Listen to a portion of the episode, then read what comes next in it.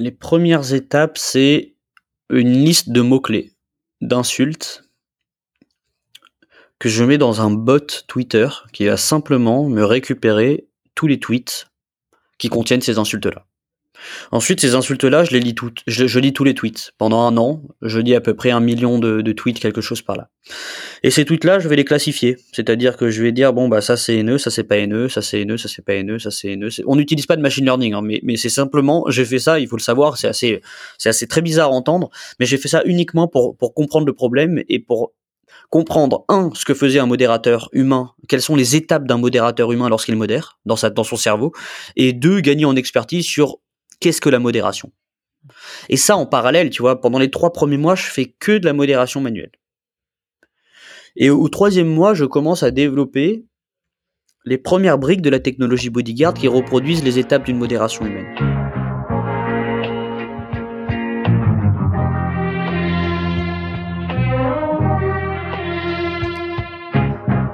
Bienvenue dans SaaS Club, le podcast qui vous partage les recettes gagnantes des SaaS français. Je m'appelle Eric Seclet et je suis copywriter freelance pour SaaS B2B. Le but de ce podcast est simple vous apporter sur un plateau les meilleurs conseils et retours d'expérience d'entrepreneurs de l'écosystème SaaS. À chaque épisode, direction les coulisses pour parler validation de l'idée, conquête des premiers utilisateurs, acquisition, pivot, mais aussi réussite et apprentissage.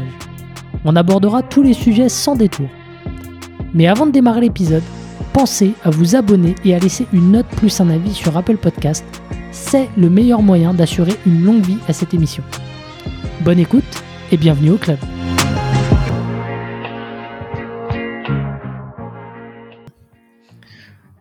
Allez, c'est parti. Euh, salut Charles, euh, bienvenue dans le podcast. Salut Eric.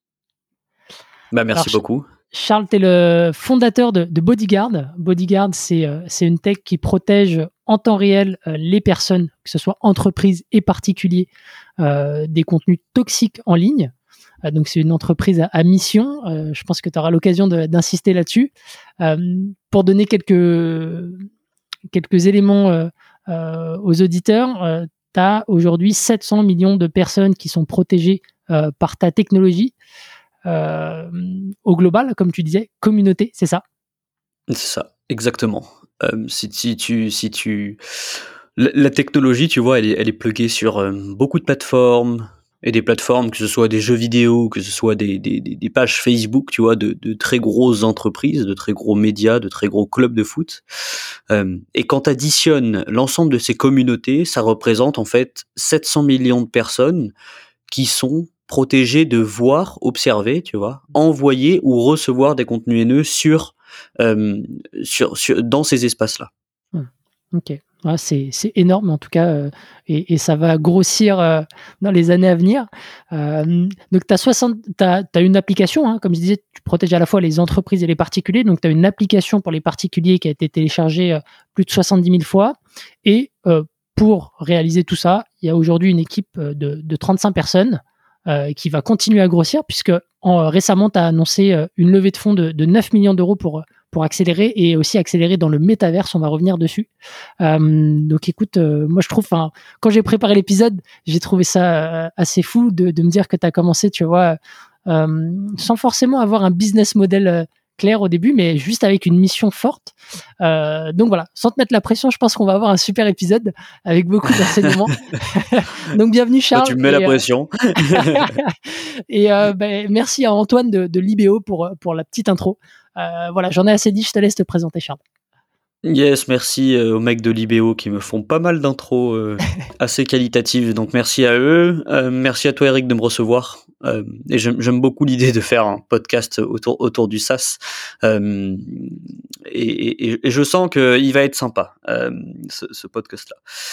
Alors pour me présenter, euh, tu m'as dit qu'il fallait me présenter assez rapidement. C'est super parce que moi, ça va être très rapide. Euh, donc, je m'appelle Charles, j'ai 26 ans. j'ai commencé la programmation vers 11 ans. j'ai pas fait d'études. J'ai eu, j'ai eu mon bac. S. Les, études n'ont jamais été vraiment faites pour moi et j'étais pas un très bon élève.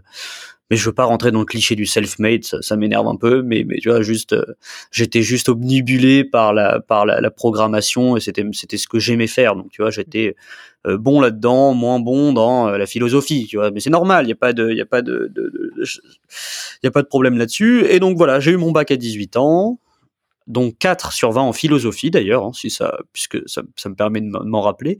Et ensuite, euh, pas fait d'études et j'ai euh, euh, fait quelques projets techniques par-ci par-là après mon bac entre 18 et 21 ans, mais c'était plus pour me faire de l'argent de poche, tu vois. C'était du freelancing du coup, c'est ça? Ouais, ouais, mais c'est c'est quoi? C'était du freelancing, même pas même pas officiel quoi. C'était euh, via du réseau euh, et je savais pas du tout me vendre à l'époque et j'acceptais des trucs euh, pour pas grand chose. Mais bon, c'était de la entre guillemets de la survie et, et ça fait partie du, du jeu, donc c'est c'est pas un souci. Et du coup, à 21 ans, je lance Bodyguard. Tu vois, hop, 1 minute 30, fin de la présentation. L'avantage de, de n'avoir aucune expérience professionnelle. c'est parfait. Bah, juste avant de revenir sur les débuts de Bodyguard et, et de savoir d'où ça vient cette idée, est-ce qu'aujourd'hui tu peux nous donner la photographie de Bodyguard? C'est quoi le pitch? Euh, C'est quoi euh, Enfin, à qui ça s'adresse? Alors, le pitch, il évolue euh, beaucoup en fonction de la météo, selon moi. C'est assez marrant parce qu'en fonction de la personne à qui je m'adresse, tu vois, j'ai un pitch différent. Mais parce que c'est le, c'est le, aussi l'importance, tu vois, de, de ne pas faire du par cœur. Euh, sur ton pitch. Euh, le, le, le, meilleur moyen de faire un bon pitch est d'être passionné par ton projet, euh, d'y réfléchir assez souvent et, et, de réfléchir à beaucoup, beaucoup, beaucoup de choses, tu vois. Mmh. Et, et c'est ce qui te permet, en étant passionné et en transmettant cette passion, de, de, de faire un pitch qui est à chaque fois nouveau, mais euh, tout aussi, je l'espère, intéressant. Mmh. donc là, tu vois, si je, si je devais te pitcher Bodyguard, bah en fait, on développe des, on développe euh, des solutions technologiques pour protéger les particuliers et les entreprises des contenus haineux sur Internet. Ça, c'est euh, c'est Bodyguard, avec une vision euh, extrêmement positive qui est de protéger le plus de monde possible des contenus haineux sur Internet en intervenant avant que le mal ne soit fait, peu importe la langue, peu importe la plateforme, peu importe le type de contenu. Et, euh, et donc ça, c'est la vision. Et, et, les missions derrière découlent deux missions. Une mission purement technologique, d'où l'importance de développer des technologies pour lutter contre ça, et une mission un peu plus euh, euh, sociétale, c'est comment tu appliques cette technologie. Et pour appliquer cette technologie, la deuxième mission de Bodyguard, on va y revenir, je pense après, c'est de maintenant, c'est de participer à la modération, à la, définition de la modération du Web 3.0. Hmm. Top, super. Alors, est-ce que tu peux nous dire un petit peu euh, comment est-ce que euh, ça marche, je dirais concrètement côté euh, utilisateur, utilisateur, on va dire client et utilisateur final? Tu vois comment ça se présente, comment est-ce que ça fonctionne? Ouais, alors on a une solution euh, B2C qui est une application mobile gratuite et on a une solution B2B qui est une solution SaaS où les entreprises peuvent se connecter, euh, peuvent protéger leur plateforme et en gros le but de ce SaaS là c'est qu'on prend le problème de modération et de trust and safety de nos clients et ça devient notre problème, tu vois. Mmh. Et c'est ça en fait le, le, la, la, la, valeur que ça dans les deux produits, que ce soit le B2C ou le B2B, c'est qu'on s'est toujours concentré sur une solution la plus light possible en termes de besoin d'intervention utilisateur. Tu vois, nous, nous, le, ce qu'on a toujours cherché à faire, c'est euh, de proposer une sorte de magie. C'est-à-dire que que tu utilises la solution, l'application mobile ou que tu utilises la solution B2B euh, SaaS, euh, dans les deux cas, ça utilise la même technologie et dans les deux cas, on apporte ce côté magique où en fait, on récupère ton problème de modération en quelques minutes et ça devient le nôtre et t'as plus rien à faire. Euh, mais on va revenir là-dessus un peu plus tard pour rentrer dans le, le, concret de la du fonctionnement de l'application mobile. Bah, c'est une, c'est une application qui est gratuite que tu télécharges sur les stores. Tu as juste à la télécharger, te connecter avec tes réseaux sociaux.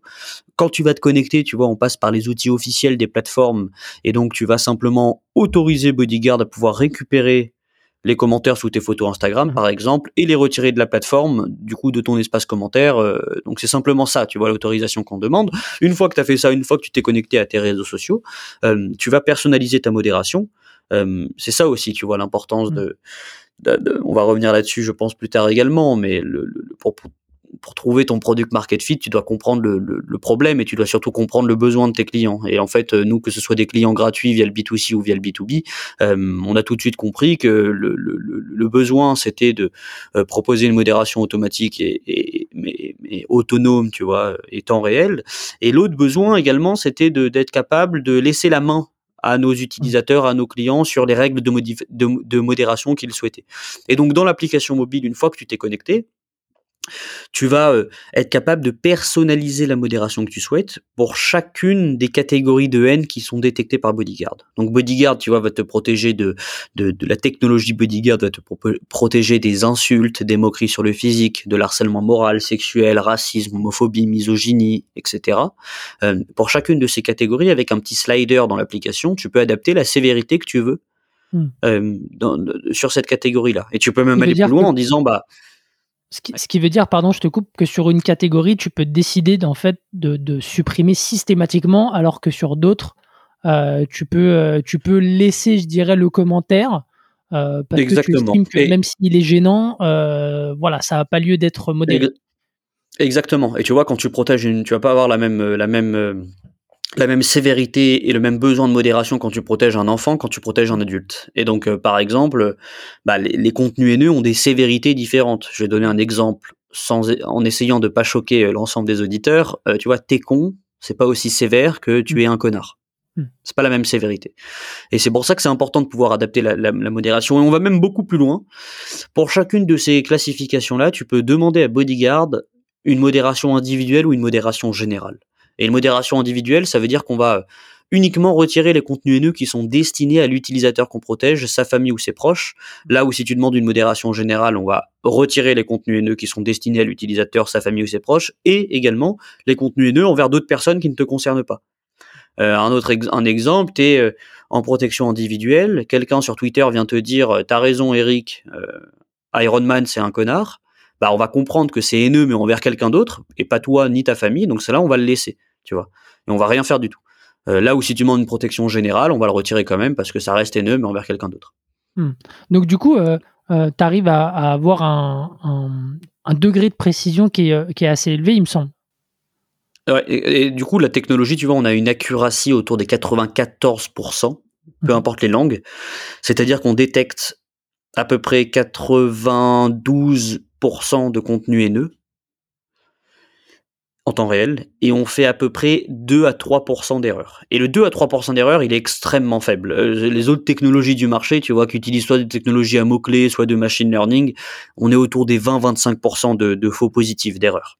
Et c'est ça qui est important, tu vois, c'est que dès le départ, nous, j'ai commencé avec une application mobile et euh, je savais très bien que je n'avais pas, bah, j'étais tout seul, donc je pouvais pas, euh, tu vois, vérifier à la main tout ce que faisait la technologie. Et donc je savais très bien que si tu proposais une technologie qui se mettait 25% du temps à supprimer n'importe quoi, bah il y a les personnes qui allaient utiliser l'application, il y a les personnes, personnes allaient euh, euh, euh, conseiller l'application à leur communauté, les médias n'auraient pas parlé de bodyguard, les fonds d'investissement ne seraient pas venus me voir et donc je serais pas là en face de toi, tu vois. Donc j'ai porté une attention très très très très particulière au taux d'erreur au tout début. Et j'ai préféré même au début faire moins d'erreurs et détecter moins plutôt que l'inverse. Hmm. Et ça, au début, c'était uniquement. Enfin, tu as, commencé euh, d'emblée avec euh, plusieurs langues. Euh, c'était quoi un petit peu le, c'était qu'en français, mais j'ai mmh. toujours réfléchi la technologie et la plateforme euh, comme une solution multilingue. C'est-à-dire que dès le début, moi, j'ai euh, transmis mon intelligence de la modération à la technologie en français, mais euh, cette interface humain-machine qui permet justement d'alimenter la technologie, je l'ai pensée multilingue dès le départ, et donc du coup, maintenant, elle est disponible en six langues, là où pendant bah, les trois, les deux premières années de Bodyguard, entre 2018 et 2020, elle était qu'en français. Et là, aujourd'hui, c'est six langues. Euh, il y a vocation à faire euh, euh, plus de langues à l'avenir ou est-ce que tu dis qu'avec ces six langues, tu couvres l'essentiel du marché? Alors on couvre déjà 70% du marché, mais tu vois, on est donc disponible en anglais, français, italien, espagnol, portugais et bientôt allemand. Mmh. mais on va avoir des besoins, tu vois, sur les langues d'Asie. Euh, les langues du Moyen-Orient, l'arabe, euh, etc. Et, c'est des choses qui arriveront plus tard, mais pour le moment, on préfère se concentrer sur rendre la technologie compatible avec d'autres types de contenus, plus que du texte, mais passer sur de l'audio, sur de l'image et sur de la vidéo. Ouais, ça c'est notamment en lien avec, euh, avec le Web 3, il, me semble. Exactement. Ok, bon, on va revenir là-dessus à la toute fin, euh, teaser. et, donc, tu vois, l'application mobile, pour, terminer sur le truc, une fois que tu as setup ta, ta, modération, euh, tu as juste à fermer l'application. Et tu t'en soucies plus. Et c'est ça qui est bien, c'est ce côté light dont je te parlais. C'est pas, tu vois, quelque chose qui nécessite que l'utilisateur la lance tous les jours, etc.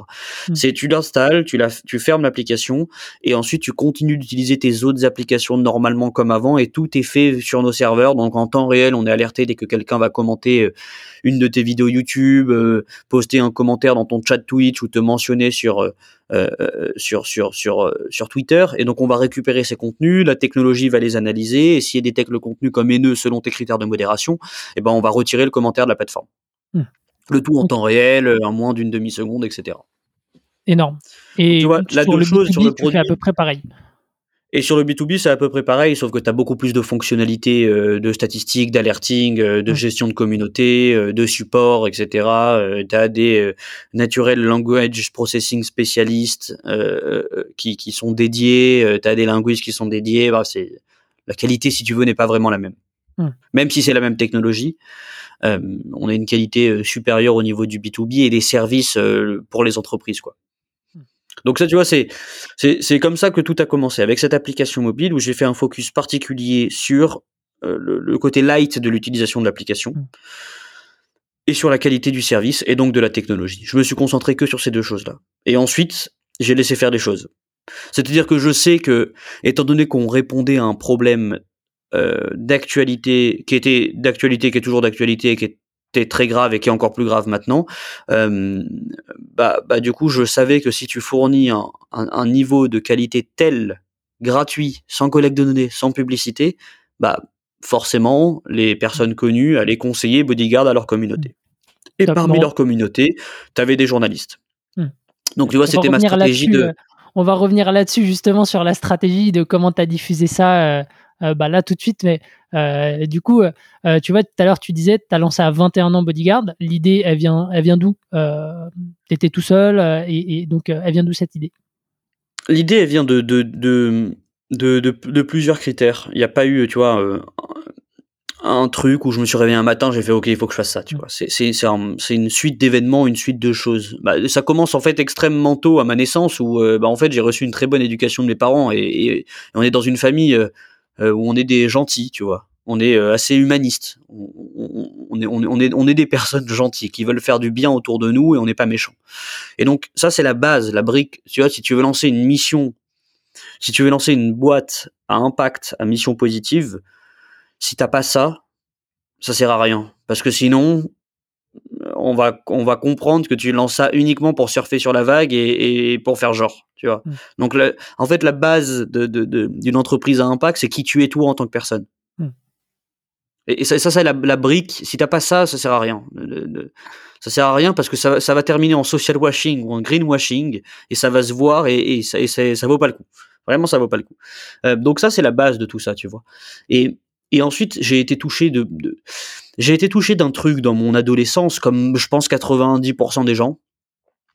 C'est euh, l'autocensure. En fait, la peur de s'exposer publiquement, tu vois, de créer du contenu, de discuter publiquement, de peur de se faire insulter, moquer, etc. Mmh. Parce que je suis quelqu'un d'assez, euh, euh, d'assez réservé, d'assez timide, d'assez calme, et j'aime pas le conflit, tu vois. Et, et, et, et donc j'ai j'ai jamais été, tu vois, cyberharcelé ou harcelé à l'école ou des trucs comme ça, mais par contre, cette autocensure, elle touche beaucoup de jeunes et elle me touchait également. Et donc, il y a ça aussi, tu vois, qui est arrivé à ça. Et en fait, le, déclic, il arrive à 21 ans où, où tu as une suite de, d'articles qui parlent de, des dégâts du, des contenus haineux en ligne, du cyberharcèlement, des suicides, des suicides d'enfants. Enfin, je sais pas si on, je sais pas si on mesure vraiment, mais, mais, mais, mais t'as des enfants qui se suicident uniquement à cause de ça c'est c'est quand même grave euh, à un moment où technologiquement on peut on pouvait faire des choses et on peut faire des choses. Euh, donc ça ça m'a tu vois ça m'a un peu révolté. Hmm. Euh, et c'est ce déclic plus le fait, il faut le dire que j'avais un bagage technique intéressant et les compétences d'essayer de faire quelque chose qui m'a dit plus le, le fait également parce qu'il faut le dire c'est que j'étais sans situation professionnelle, en pyjama, dans ma chambre chez mes parents, avec mais j'ai des parents suffisamment intelligents qui m'ont dit euh, bon bah ne fais pas d'études, euh, c'est pas grave, euh, et qui m'ont toujours soutenu, peu importe ce que je faisais. Et donc là, je j'étais nourri, logé. On n'a jamais roulé sur l'or, tu vois, mais j'étais nourri, logé. Avec des parents qui me faisaient confiance, qui pouvaient subvenir à mes besoins, et j'avais pas besoin de d'aller travailler pour euh, pour euh, pour soutenir mes parents financièrement, comme ça arrive dans beaucoup beaucoup beaucoup de familles. Donc c'est pour ça que j'estime que je suis quelqu'un de privilégié, tu vois. Mmh. Je suis quelqu'un de privilégié parce que j'ai eu le luxe de pouvoir passer euh, deux ans dans ma chambre chez mes parents sans gagner d'argent et être nourri, logé et, et, tu, vois avoir une situation confortable. On roulait pas sur l'or et on fait partie de la classe moyenne, mais j'ai eu cette chance-là que non pas que, que, que, c'est pas une chance que, que, tout le monde peut avoir. Et c'est important, je pense, de, de s'en rendre compte et de le noter. Hmm. Parce que tu vois, je me rends compte qu'on n'est pas forcément tous égaux. Euh, parce que quelqu'un qui a le même bagage technique que moi, qui est dans une famille peut-être un peu plus pauvre, avec une situation plus compliquée, il aurait pas pu faire bodyguard. Et je parle pas de techniquement, techniquement il aurait pu le faire, mais, mais simplement parce qu'il aurait dû euh, peut-être se mettre à développer des sites internet pour subvenir aux besoins de sa famille, tu vois. Et, et, et, et ça, c'est un problème. Hmm. Donc, voilà, c'est ce mix de c'est ce mix de tout ça, tu vois, qui fait que je reste deux ans dans ma chambre, modérer des commentaires à la main d'un côté, et de l'autre côté créer une technologie qui reproduit l'action que je faisais et qui euh, et, j'ai passé cette année-là également à transmettre la connaissance que j'étais en train d'acquérir dans la modération à cette machine-là jusqu'au moment où la machine est, est, plus performante à la limite que moi, tu vois, en rapidité, en parfois en précision. Et donc du coup, je me dis, vas-y, bingo, c'est parti, on crée l'application mobile et on met euh, cette technologie dans l'appli mobile et c'est parti. Alors, du coup, pour, euh, euh, rentrer dans, le détail, je vois le, déclic. Tu as été marqué par, par des événements, plus, plus l'ADN, comme tu disais, familial, qui fait que tu avais envie d'aider, de, de, de, servir et d'utiliser tes compétences pour une mission impact. du coup, c'est quoi le jour zéro de, de Bodyguard? Ça commence comment? C'est quoi les premières étapes? Waouh. Les premières étapes, les premières étapes, c'est une liste de mots-clés, d'insultes que je mets dans un bot Twitter qui va simplement me récupérer tous les tweets qui contiennent ces insultes-là. Ensuite, ces insultes-là, je les lis toutes. Je, lis tous les tweets. Pendant un an, je lis à peu près un million de, tweets, quelque chose par là. Et ces tweets-là, je vais les classifier. C'est-à-dire que je vais dire, bon, bah, ça c'est haineux, ça c'est pas haineux, ça c'est haineux, ça c'est pas haineux, ça c'est haineux. On n'utilise pas de machine learning, hein, mais, mais c'est simplement, j'ai fait ça, il faut le savoir, c'est assez, c'est assez très bizarre à entendre, mais j'ai fait ça uniquement pour, pour comprendre le problème et pour comprendre un ce que faisait un modérateur humain, quelles sont les étapes d'un modérateur humain lorsqu'il modère dans sa dans son cerveau, et deux gagner en expertise sur qu'est-ce que la modération? Et ça, en parallèle, tu vois, pendant les trois premiers mois, je fais que de la modération manuelle. Et au troisième mois, je commence à développer les premières briques de la technologie Bodyguard qui reproduisent les étapes d'une modération humaine. Les étapes d'une modération humaine, c'est assez simple à comprendre. La première étape, c'est ce qu'on appelle du pré-processing, c'est que toi, en tant qu'humain, tu es capable de, comprendre une phrase même s'il y a des fautes d'orthographe. Hmm. Tu la comprends. La deuxième étape du modérateur humain, c'est que dès qu'il va voir un mot problématique, ses yeux vont s'arrêter là-dessus. Euh, Iron Man est un connard. En fait, ses yeux vont pas s'arrêter sur Iron Man, mais sur connard. Hmm. La troisième étape, c'est qu'il va se dire, mais ok, alors je vais analyser le contexte à l'intérieur de la phrase. Et à l'intérieur de la phrase, bah, je comprends et je me pose la question de à qui est destiné ce mot-là. Bah, ce mot-là, il est destiné euh, à Iron Man. Tu vois? Ensuite, ce qu'il va faire, c'est qu'il va regarder le contexte par rapport à l'article ou par rapport au sujet et euh, parce que tu as des trucs qui parfois ne sont pas haineux ou haineux en fonction des sujets. Et la troisième étape, c'est, euh, enfin, la, cinquième étape, c'est qu'en fait, il va avoir une analyse assez détaillée de ce qu'il a trouvé dans le commentaire. Bon, bah, là, j'ai trouvé une insulte, euh, connard, c'est assez sévère quand même, c'est destiné à Iron Man, très bien.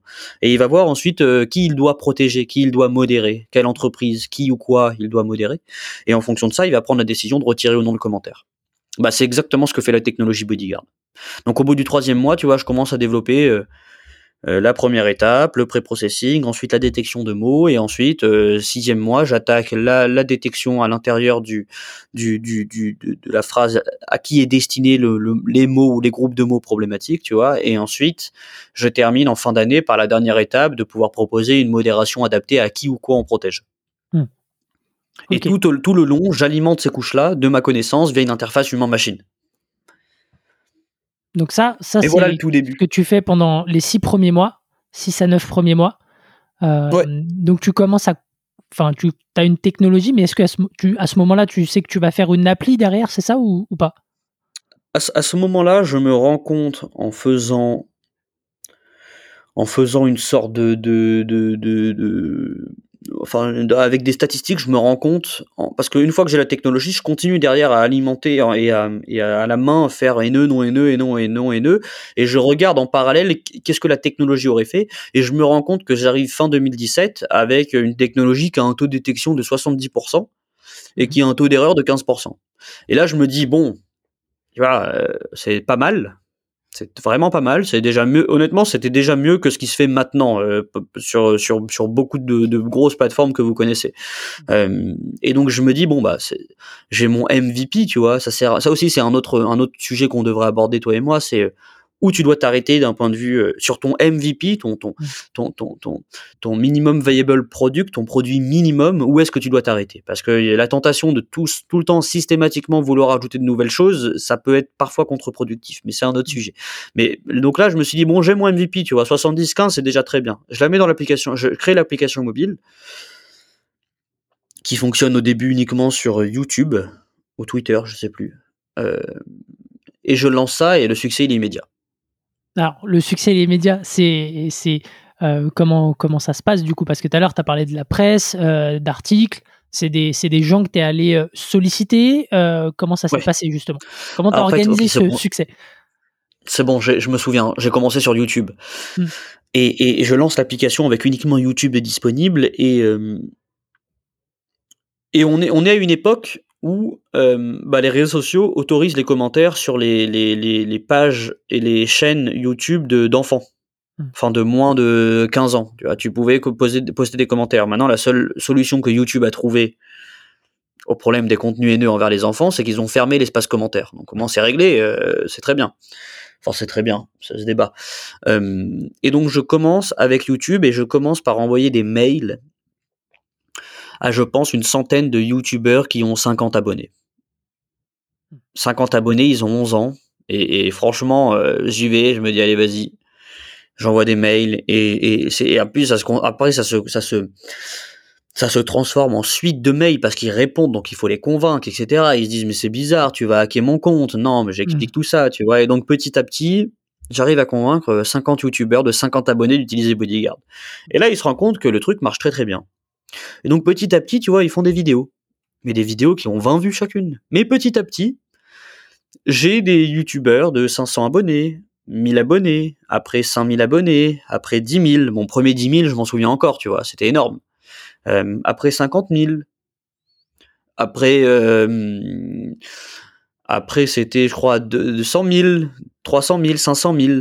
Et maintenant, c'est 100 millions, tu vois. Donc, donc, donc, donc euh, la, progression comme ça, cet effet boule de neige et cette progression purement organique, elle s'est faite naturellement sur un an, sur l'année 2018. Ok. Parce que ouais, tu as, lancé euh, l'app sur, sur le store à quel moment précisément? Je pense que c'était septembre 2017. Hmm. Donc en l'espace d'un an, tu avais combien d'utilisateurs euh, sur, sur l'application? 15 000. Sans promotion, juste avec de l'organique. Euh. Sans, promotion, que de l'organique et que des, des, des, des gros youtubeurs qui parlaient de bodyguard à leur communauté et l'effet boule de neige il est immédiat, tu vois. Mm. Parce que c'est nouveau à ce moment-là. Vraiment, Bodyguard est la seule application. D'ailleurs, c'est toujours la seule application à proposer ça pour des raisons technologiques. Euh, mais Bodyguard est nouveau. Mm. Et, et, ensuite, parmi la communauté de gros youtubeurs, tu as des journalistes. Et donc, début euh, euh, fin, 2010, euh, fin 2018, début 2019, j'ai mon premier article dans le Figaro. Hmm. Et je me souviens y être allé et je tremblais. J'avais fait le déplacement exprès à Paris pour ça.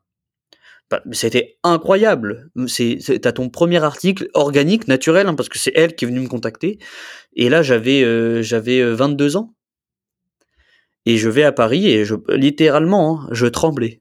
Euh, et je pense que si on, on pourra redemander à, à, Lucie, qui était le, le, journaliste du Figaro à l'époque, et je pense qu'elle pourra confirmer que je tremblais. Et, euh, et de là, un premier article dans le Figaro, et derrière, euh, bah, tu vois, effet boule de neige, ça suit, ça suit, une cinquantaine d'articles. Hmm. Une cinquantaine d'articles sur, ouais, ouais, ouais, sur l'année 2000 de, sur l'année 2018-2019, à peu près 50 articles organiques de tous les plus gros médias français. Mmh. Donc derrière plus d'utilisateurs, derrière bah, euh, parmi les lecteurs des journaux et des médias, bah, tu as aussi des fonds d'investissement. Mhm. Et donc derrière, euh, on est mi-2019, l'appli elle a 30 000 utilisateurs. Et il y a euh, peut-être euh, 30, 40 fonds d'investissement qui viennent me contacter. Et tu m'avais dit que c'était euh, une expérience assez euh, particulière pour toi. Alors là, là c'est pas que je tremblais, c'est que c'est que je ne comprenais pas comment ça fonctionnait. Donc je- j'allais les voir et en fait c'est maintenant avec le recul c'est exceptionnel, mais j'ai 50 fonds qui me contactent, je j'en sélectionne euh, 10 qui me semblent euh, qui me semblent bien, tu vois, Mhm. et je vais les voir à Paris. Et en fait, je commence sans le vouloir un roadshow. Mais moi, j'allais les voir uniquement en mode, je vais voir un journaliste pour faire connaître Mhm. Bodyguard, tu vois. Et, et, et en fait, j'y vais sans préparation aucune, sans aucun pitch, sans rien du tout. Et moi, je vais leur parler, mais simplement pour leur parler de, de parce que j'étais content de ce que j'avais fait, tu vois. Mm. Et, et je leur dis, euh, bah, j'ai 30 000 utilisateurs, la tech elle marche bien, tout ça, voilà ce que je fais. Euh, et là, on est mi, mi 2019, tu vois. Et, et, et je leur parle et en fait je me rends compte que bah il y en a euh, cinq d'entre eux qui euh, accrochent, qui me redemandent de revenir, j'y retourne et je fais mais c'est bizarre ce qui est en train de se passer, etc. tu vois. Moi dans ma tête je voulais toujours attendre d'avoir euh, je sais pas du chiffre d'affaires avant de faire ma première levée de fonds histoire de pas me faire euh, niquer sur la valorisation ou des trucs comme ça, tu vois. Et, et, et, et, et de façon quand même assez naturelle. Eh ben, euh, je rencontre les partenaires, j'avance, j'avance, et là j'ai des fonds qui me font des propositions de levée de fonds. Alors que euh, bah, j'avais pas forcément demandé grand chose. Et c'est eux qui m'ont aspiré, tu vois, dans ce truc-là. Euh, et, et ils me font des propositions et je me retrouve avec 4-5 proposi 4-5 term sheets. Et ça, je me dis, bon, bah, ça doit être normal. Mais en fait, avec le recul, c'est absolument pas normal d'avoir 4-5 term sheets, euh, tu vois, de fonds d'investissement euh, à ce moment-là. Avec des, des valorisations et des conditions franchement top en plus. Ouais, parce Euh, que tu as levé quoi? Tu as levé et- 2,5 millions à l'époque pour, pour un seed? Euh, Ouais, 2,5 Alors, je sais pas millions, si c'est le total de Non, j'ai menti. mais euh, Ouais, c'est ça, c'est ça, j'ai menti, en- j'ai menti. Euh, j'ai menti et ça j'ai compris par la suite que je devais plus mentir. Et d'ailleurs la, la dernière série A, on l'a annoncé en equity et pas. euh, en vrai, on a levé 1,3 million en seed, en equity. Mhm. Euh, et derrière, il y a eu 500 000 euros de subvention, subvention de Google.org. Donc ça, tu vois, euh, pareil, ça il faut aller le chercher le, le- la ça subvention. vient d'où ça la Comme- considère enfin, comme Comment, comment est-ce que tu t'es parti la chercher?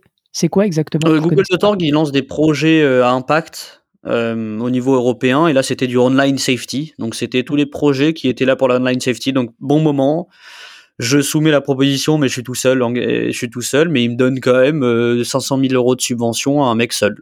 C'est quoi les critères? Alors- Ça s'est fait en combien de temps? Les critères, c'est quoi? Euh, je- il fallait proposer des, fallait être une association ou une entreprise, et il fallait euh, proposer des solutions pour lutter contre la haine en ligne. La plupart étaient des associations qui arrivaient avec des solutions non techniques. J'étais la seule solution technologique à arriver, et, et donc ils m'ont, euh, ils m'ont donné juste après la levée de fonds. En fait, c'était euh, ouais début 2020 euh, ce- ce- cette subvention là. Donc la subvention, tu vois, je la trouve légitime de l'annoncer dans la levée de fonds, Mhm. Euh, parce que je suis allé la chercher comme une levée de fonds. C'est juste que j'ai pas été dilué. Euh, ce qui est un peu plus simple, là où j'ai un peu triché, c'est j'ai annoncé, il y a derrière, il y avait aussi euh, 400 000 euros de de prêt, tu vois, BPI innovation, où là c'est un dire, peu tout, plus simple. tout le monde a- tout le monde annonce la BPI dans le, dans le tour de levée de fonds. C'est, disons que c'est, plus un détail technique euh, qu'un, mensonge, en tout cas. Exactement. Mais et donc du coup voilà, ça fait à peu près 2,34 euh, millions, tu vois, de- d'euros sur la, la première levée, ce qui est énorme. Mm. Et ce qui était alors euh, c'est peut-être moins énorme maintenant dans le monde dans lequel on vit, euh, mais c'était énorme il y a deux ans. ouais, mais t'avais pas de bi- t'avais pas de business model à cette époque-là. Tu vois, t'étais ça, aussi, en fait, tu faisais pas de pub. Mais Donc, euh, mais enfin, j'avais- sur quoi ils ont misé les fonds J'avais rien, j'avais aucun slide, j'avais pas de deck de présentation. Ils m'ont dit, donne-nous un one pager. J'ai fait non, je sais pas, je sais pas faire ça. Je veux pas perdre du temps à faire ça. Euh, laissez-moi, laissez-moi développer mon produit et améliorer ma technologie, c'est le plus important. Je m'en fous, je m'en fous de votre truc. Donc euh, non, un business plan, non, je le ferai pas parce que je sais pas le faire. Je sais pas le faire. Mais c'est à un moment donné, quand tu es à ce stade-là, je suis tout seul dans la boîte. C'est tu, tu mises pas sur un business plan, tu mises sur la Mm. personne, tu vois. Mm. Donc par contre, je suis allé avec euh, toute ma passion. Je suis allé avec toute ma passion et toute mon authenticité. Mm. Et ça a dû leur faire très bizarre, tu vois, parce qu'ils ont l'habitude, à mon avis, de voir des mecs, euh, je caricature, mais des mecs de grandes écoles, tu vois, qui sont formatés dans sur un truc et qui ont un discours euh, formé, des mmh. documents et tout le et tout le bullshit qui va avec.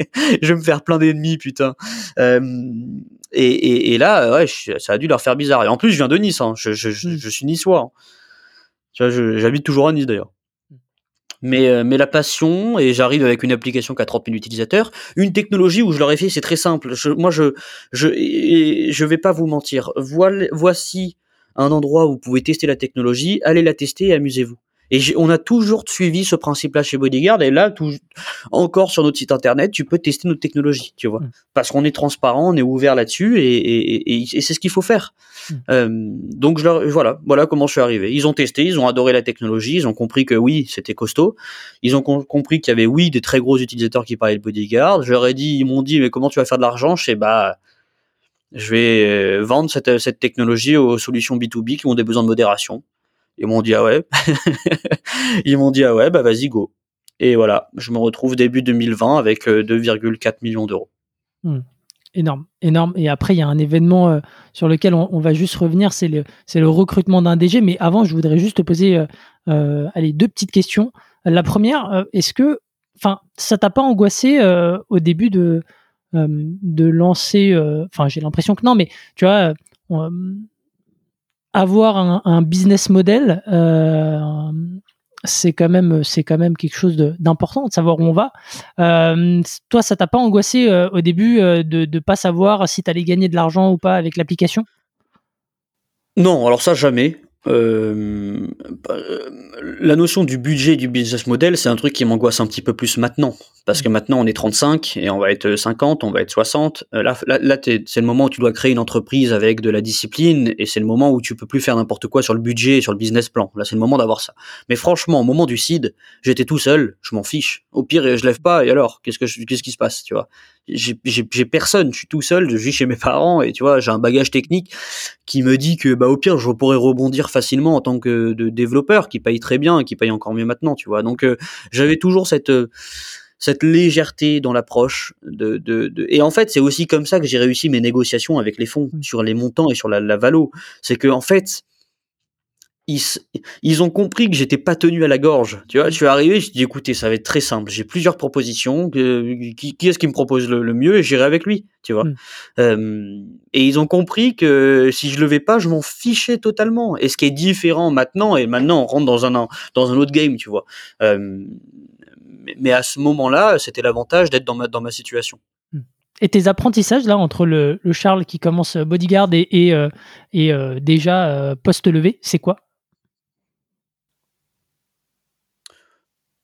Entre entre entre le Charles d'il y a deux ans avant la levée ou pendant la levée et maintenant? Entre le Charles qui commence à coder bodyguard et celui qui, qui lève des fonds. Sur ces un an et demi, deux ans Ouais, c'est une très bonne question, ça.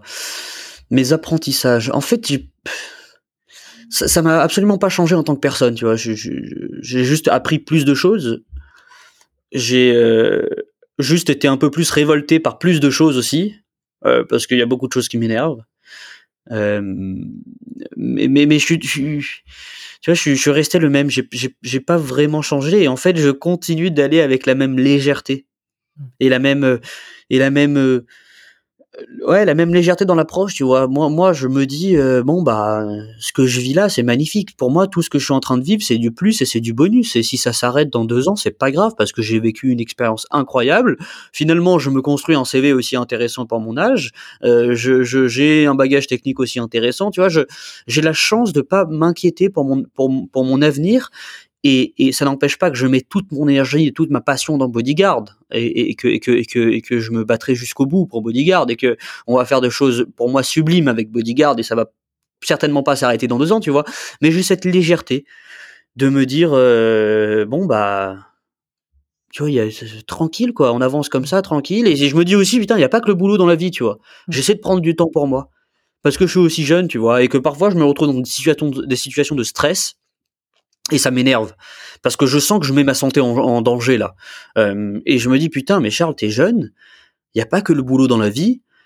euh, calme-toi, tu vois, c'est c'est c'est que du professionnel. Profite aussi et pense aussi à toi sur la partie euh, sur sur le sur le sur la partie un peu plus personnelle. Hmm. Mais donc tu vois, il n'y a pas vraiment de grands changements, si ce n'est que on est dans une entreprise où maintenant, bah, il y a des gens qui m'attendent au tournant, euh, il y a 35 personnes qui euh, ont besoin de moi. Si je fais n'importe quoi, ça a une implication sur les 35 personnes. Si je crache la boîte, c'est une implication sur les 35 personnes. Euh, donc j'ai cette pression supplémentaire. Mais dans mon approche et dans ma manière de voir les choses, d'approcher les choses, j'ai la même légèreté. Ok, super, super intéressant. Bah, J'enchaîne sur, sur le, le post levée de fonds. Tu m'avais dit qu'il y a un truc euh, qui était assez structurant pour Bodyguard, c'était le, euh, recrutement d'un DG début 2020. Euh, et tu me disais surtout que c'était ton meilleur choix. Mais juste avant peut-être de, d'expliquer un peu, un, peu ça, pourquoi tu as recruté un, DG Alors moi je m'y connaissais en quoi? Je m'y connaissais en technologie, en modération, en produits, et je savais parler de Bodyguard et convaincre les gens de rejoindre Bodyguard, que ce soit les médias, les, utilisateurs, euh, etc. Ça, je savais très bien le faire. Qu'est-ce que je ne sais pas faire? Monter une équipe, faire recruter des gens, organiser une équipe, tout ce qui est lié à- au sales, business plan, finance, etc. Ça, je ne sais pas faire. Je ne sais pas faire en 2020. hein. On est en Mm. début 2020. Forcément, j'ai pas fait d'études. J'ai euh, j'ai j'ai aucune expérience professionnelle. J'ai aucun réseau. Je suis seul à Nice. Donc forcément, je ne sais pas faire ça.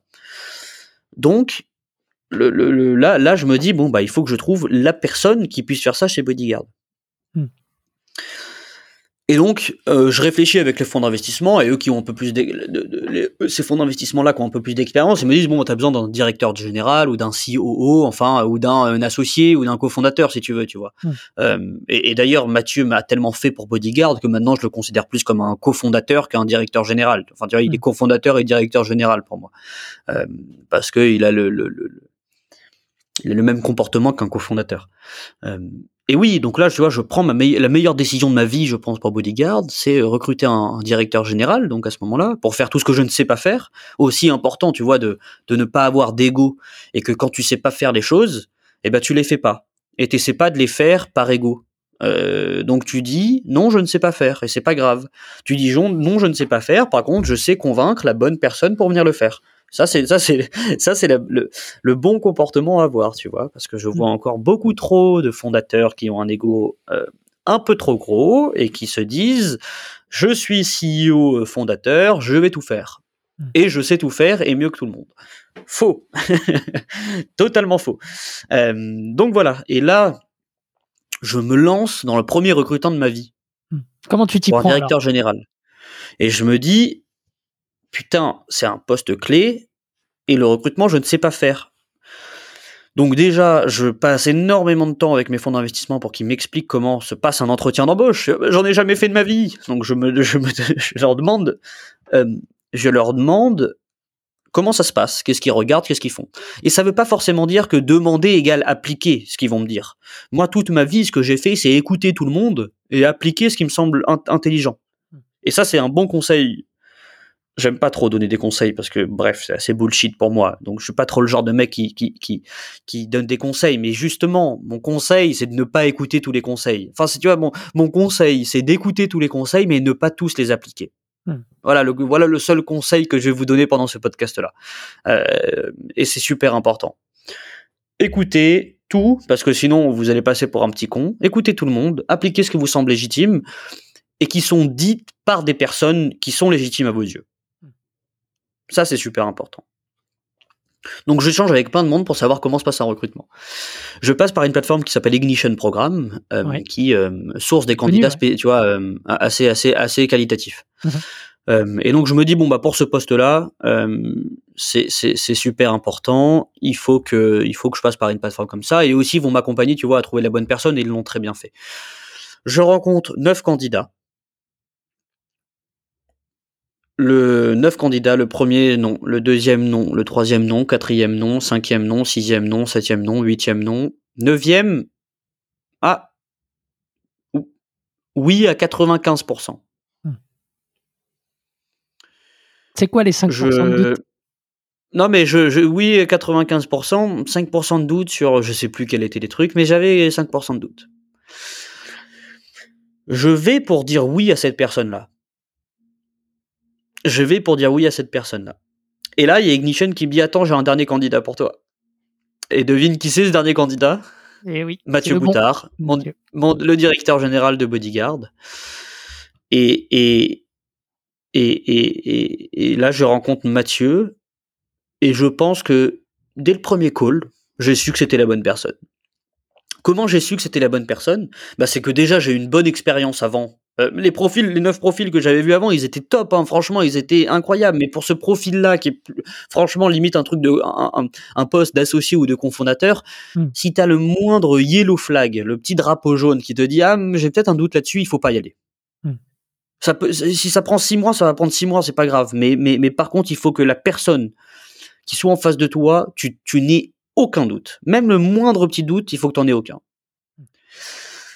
Et donc là, je vois Mathieu, et je me dis, bon, bah, c'est lui, tu vois. J'en ai l'impression que je te raconte comment j'ai trouvé la femme de ma vie.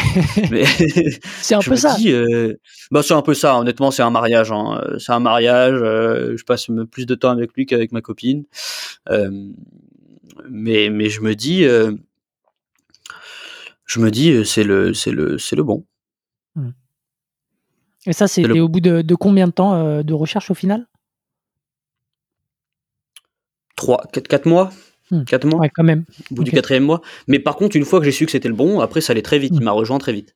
Et donc, Mathieu, et à ce moment-là, il était à Sydney, avec toute sa famille.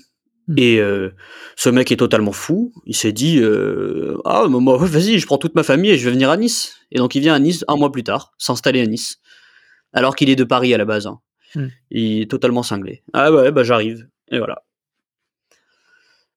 Et voilà comment tout, voilà comment tout commence, hein, et voilà comment tout, comment tout démarre, hein, parce que c'est avec Mathieu qu'on a, qu'on a, qu'on a, qu'on a fait les plus belles choses chez Bodyguard.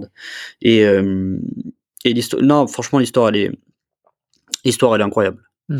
Le mec, le mec plaque tout à Sydney. Il a une vie très confortable avec un salaire deux fois plus élevé que de, de ce que je lui propose. hein.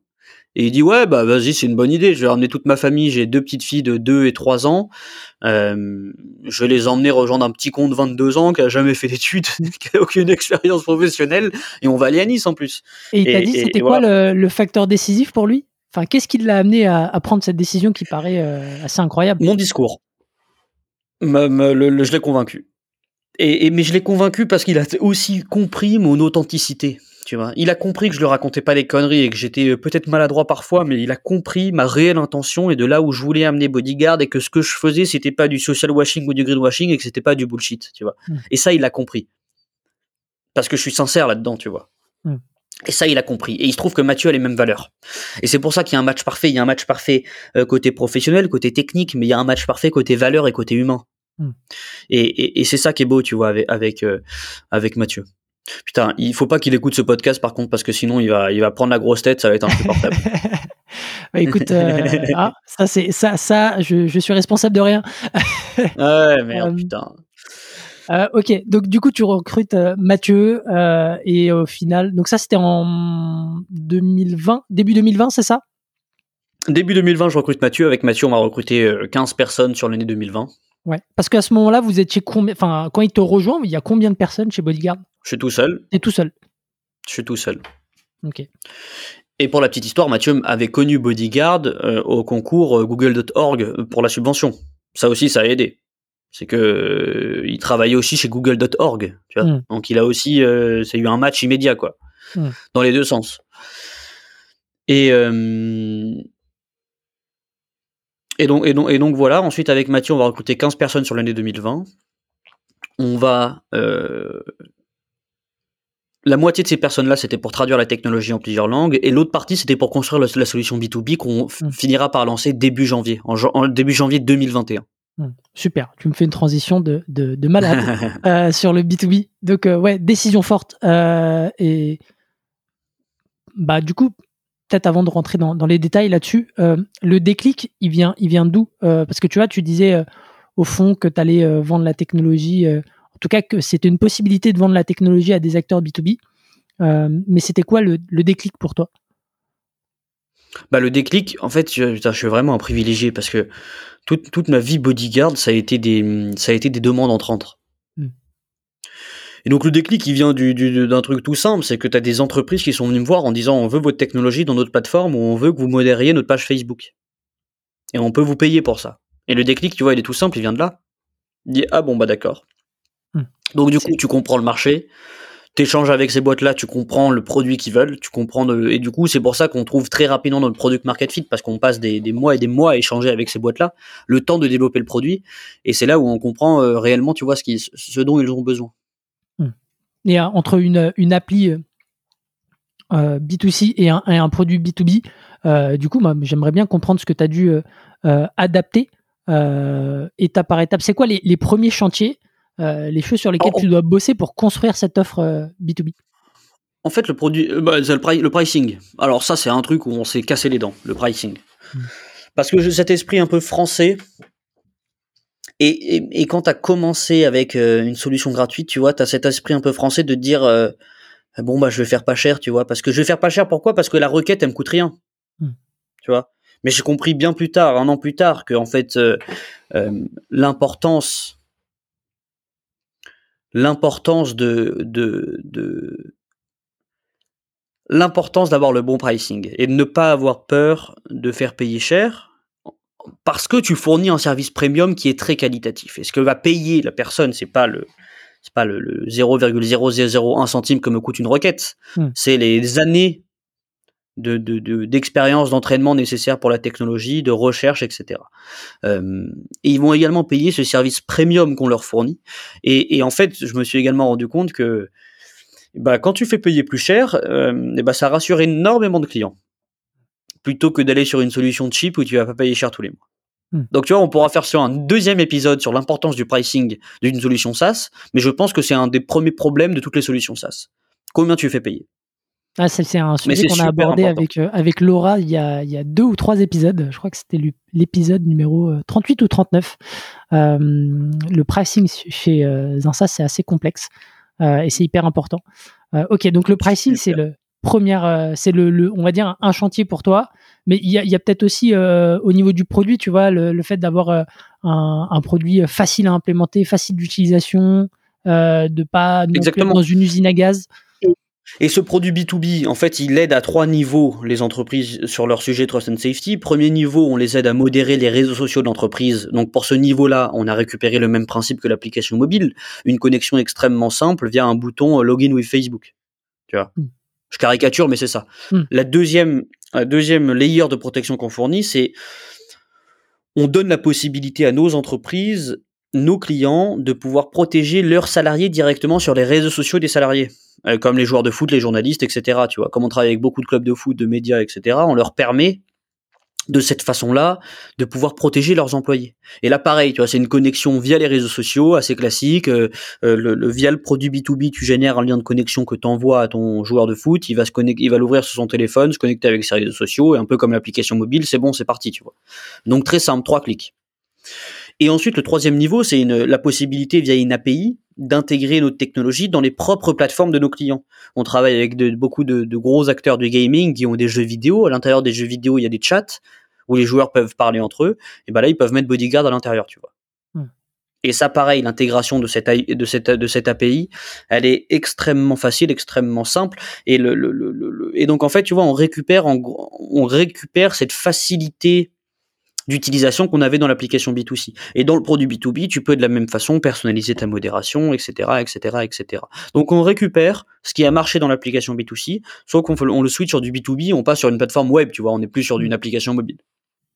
Et, et en combien de temps tu crées le, le produit du coup? Parce que tu as dit que tu as échangé longuement avec euh, des entreprises B2B.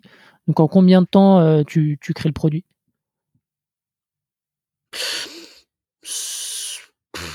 Pff, Neuf mois. Neuf mois. Et Mais par contre, dès qu'on a mois, sorti le produit, euh, ouais. Ouais, t'échanges tous les jours. Qu'est-ce que vous voulez Qu'est-ce que vous voulez Qu'est-ce que vous voulez Et si on fait ça comme ça, est-ce que ça vous va? Et on fait ça sans product, hein, c'est-à-dire qu'on fait ça Mathieu et moi avec quelques développeurs et on se renseigne là-dessus. Pour le coup, tu vois, c'est une de mes qualités, c'est le côté produit, j'aime beaucoup et je j'aime bien. J'aime beaucoup. Et, et on fait ça pendant neuf mois et dès qu'on le sort, on trouve immédiatement le product market fit. Non, c'est même pas trouvé. Je dis trouvé comme si on l'avait trouvé, tu dans une dans une mode de, de, foin à côté de nos bureaux, comme ça par hasard. Enfin, on, on sort le produit et ça match immédiatement les besoins de nos clients. Hmm. Donc là, directement, quand tu dis ça, parce que euh, Product Market Fit, c'est rencontrer son marché. Donc, c'est quoi? Après, c'est les gens avec qui tu as discuté. Tu leur dis voilà, le produit, il est prêt, c'est temps euh, pour, pour le mettre en prod Ou euh, est-ce que derrière aussi, vous faites un petit peu de, de prospection? Enfin, comment ça se passe? On fait les deux on fait voilà le produit, on se connecte, c'est 3000 euros par mois, c'est parti. Et tu vois, le en fait, on, peut revenir là-dessus, mais le produit qu'on a lancé, il avait le, minimum fonctionnel pour, pour fonctionner quoi. La connexion aux réseaux sociaux, personnalisation des, des, des règles de modération et c'est tout quoi. Et la, la, documentation pour l'API. Et tu peux voir les commentaires supprimés et puis c'est tout. Tu vois. Mm. Euh, et après, on a commencé à ajouter d'autres trucs, les statistiques, euh, pouvoir voir tes utilisateurs les plus problématiques et les bannir, tu vois, de ta plateforme s'il y a un problème, euh, de l'alerting, etc. Tout ça, ça vient après. mais tu vois, on a compris en échangeant avec les clients quel était le besoin principal. Le besoin principal de Bodyguard, c'est de faire de la modération, récupérer les commentaires et les supprimer s'il y a un problème. Pour un final, c'est tout ce qu'il voulait. Hmm. Donc on a commencé par ça, avec ce pricing-là. Et ensuite, on a ajouté d'autres fonctionnalités au fil du temps. Mais tu vois, on n'a pas attendu d'avoir toutes les fonctionnalités pour lancer le produit parce qu'on s'est posé la question quel est le, besoin principal de ce produit hmm. Quel est le but de ce produit Et qu'est-ce que recherchent en tout premier, en top 1, nos clients? Hmm. Et comment, euh, euh, tu vois, euh, parce que ça, ça joue un, rôle assez important derrière dans, ta stratégie d'acquisition. Tu as différents segments de marché euh, qui sont adressables par, par Bodyguard. Tu vois, tu parlais du gaming, ça peut être des clubs de foot. Il faut réussir à se focus, tu vois. comment tu as décidé des segments que tu allais attaquer en priorité? C'est une très bonne question. C'est Mathieu, en fait, qui a appelé tous les segments possibles et qui a regardé ceux qui répondaient le mieux. Hmm. Donc il a compris que médias, sport, entertainment, gaming, c'était ceux qui étaient qui répondaient le mieux et qui avaient le plus de besoins. Donc on est allé vers là. Et tu vois, on a mis de côté les social platforms, les, les, les dating apps et tout ça, où on va attaquer plus tard. Mais pour attaquer ça, il faut pas forcément être en France, tu vois, faut être aux États-Unis, faut avoir plus de moyens, faut avoir plus de ressources, faut avoir du marketing, faut avoir tout ça. Et donc on savait très bien qu'on n'avait pas ça maintenant. Donc on s'est concentré sur les use cases entre guillemets les plus simples pour nous et là où on sait qu'on n'allait pas passer euh, neuf mois pour signer un contrat. Et du coup, un contrat aujourd'hui euh, euh, avec Bodyguard en B2B, ça c'est quoi un peu les étapes? Ça signe en combien de temps? En moyenne, c'est trois mois. Pour les, mais là, trois mois, je te parle de trucs, de gros médias. Hein. Hmm. Ce qui est déjà court, hein, ce qui est déjà bien. Hein. Surtout que c'est des montants, tu vois, qui vont de 500 euros par mois à 30 000. Hmm. Euh, mais en moyenne, tu vois, notre panier moyen, je crois qu'il est autour des 3 4 000 euros par mois. Ok, ok, ouais, donc t'es es quand même. Ce qui est énorme hein, pour un produit SaaS. Bon panier, ouais, ouais, ouais, complet. Ouais. Mais, mais, mais derrière, tu retrouveras jamais une, solution avec un service tel hmm. et une qualité telle. On fait du premium. On sait qu'on fait du premium, on sait que ça va nous empêcher de signer euh, certains clients, euh, mais on a fait le choix de faire du premium. Et il a fallu recruter aussi pour, euh, pour assurer ce premium, pour avoir, tu le disais tout à l'heure, une organisation structurée. comment est-ce que, enfin, sur le plan marketing et commercial hein, aussi, Comment, comment, comment est-ce que tu as vécu, on va dire, euh, cette phase? C'est Mathieu qui a géré C'est toi C'est comment ça Ouais, ça, a été très simple pour moi parce que c'est Mathieu qui a tout géré. Moi, je lui ai dit, je lui ai écoute, Mathieu, euh, je, je, je, ne sais pas, je ne sais pas faire. Tu as la main, tu as ma, mon ultime confiance. J'ai 500% confiance en toi. C'est toi qui gères tout ça. Et c'est aussi ça qui l'a convaincu de venir chez Bodyguard, tu vois. C'est qu'il allait pas avoir un petit con de 22 ans pour lui dire quoi faire. Hmm. Non on, a tout de suite délimité les choses avec Mathieu en disant bah Mathieu, moi c'est la tech, la vision et le produit et tu me laisses là-dessus et tu, n'interfères pas. Je te sollicite et, on échange et on se challenge avec grand plaisir, tu vois. Mais au final, la décision elle me revient. Hmm. Et par contre, de ton côté, tout ce qui est opérationnel, sales, finance, c'est toi qui gères. Si tu veux vendre le produit à 5 millions par mois, tu le fais. Je ne te dirai jamais rien. Et tu vois, c'est comme ça qu'on on est toujours, on a toujours été d'accord là-dessus. Et donc du coup, Mathieu a tout géré et il a l'air de plutôt bien euh, s'en sortir, je pense. Complètement. Et euh, peut-être avant de, passer à, la suite, tu vois, de, parler de la levée et, de l'avenir pour, pour Bodyguard, euh, toi qui as un peu vécu cette transformation, même si aujourd'hui euh, les deux modèles cohabitent, ça serait quoi tes conseils pour transformer une boîte qui a commencé en, B2C à une boîte qui s'adresse au, B2B Parlez avec vos clients. Appelez vos clients et parlez-leur. Parlez, parlez-leur échangez avec eux, comprenez leurs besoins, comprenez ce qu'ils veulent, comprenez, à quel point, quel type de problème vous allez résoudre chez eux, à quel point c'est un pain point chez eux, et essayez de comprendre combien ils sont prêts à mettre. Pour moi, c'est ça, tu vois, c'est parce que switcher du B2C au B2B, au final, tu vas récupérer à peu près les mêmes, euh, les mêmes produits, les mêmes fonctionnalités, les mêmes technologies, etc. Mais, mais, mais derrière, ce qui est important, c'est de comprendre ton client. Comprendre ton client, de, de quoi il a besoin. C'est quoi? Tu vas lui, tu lui demandes, tu l'appelles, tu dis, je, peux te demander le top 3 de ce que tu, de, de tes besoins. Il va te dire, bah mon top 1, moi, c'est que, que vous retirez les contenus haineux de mes plateformes. Ok. Top 2, c'est que je puisse avoir des statistiques que je puisse envoyer à mes, à mes investisseurs. Euh, top 3, c'est, euh, euh, bah, j'ai besoin de voir les commentaires qui sont supprimés parce que je dois vérifier. Tu vois?